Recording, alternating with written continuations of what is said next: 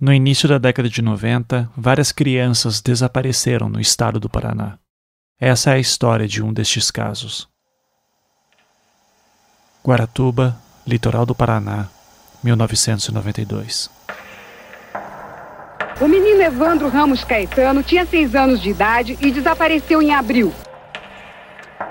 O corpo dele foi encontrado num matagal perto de casa com várias marcas de cirurgia. Desconfianças começaram quando o corpo do menino foi encontrado aqui, local exato que o pai de Santo Oswaldo Marcineiro indicou para a família no dia seguinte ao desaparecimento.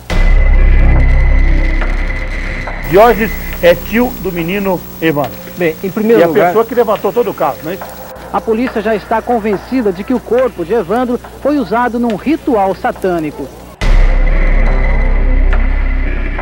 Um caso criminal que durou mais de 20 anos. O que chama a atenção nas confissões é a lógica, a riqueza de detalhes nas versões dos três.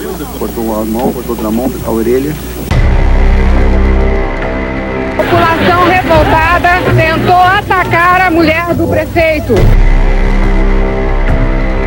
Começaram a depredar a casa do prefeito Aldo Abage de Guaratuba.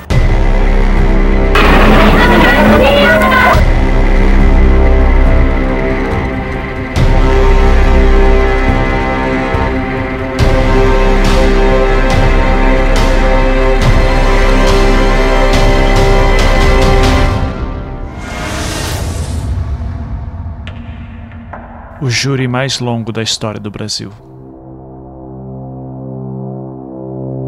O caso Evandro, a nova temporada do Projeto Humanos. Estreia da primeira parte no dia 31 de outubro.